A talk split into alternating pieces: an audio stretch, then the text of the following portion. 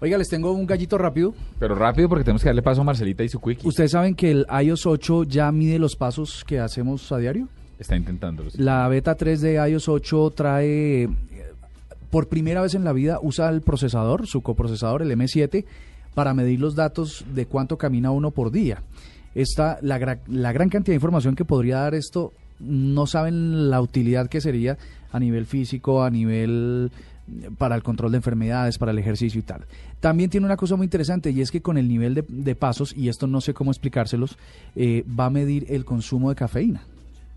Entonces, estos son los dos, los dos gallos que acaba de, de filtrarse la, la beta 3 de, o la, la ¿cómo, ¿cómo definimos una beta? Sí, ¿no? Como Una- la versión, prueba. la versión de prueba, prueba. de un Sí, sistema operativo. demo. Así que ya todos los, los que hacen gadgets para el iPhone eh, de Mac, de Apple, eh, pues están empezando a saber que, a, a pensar en qué se va a poder usar esta información.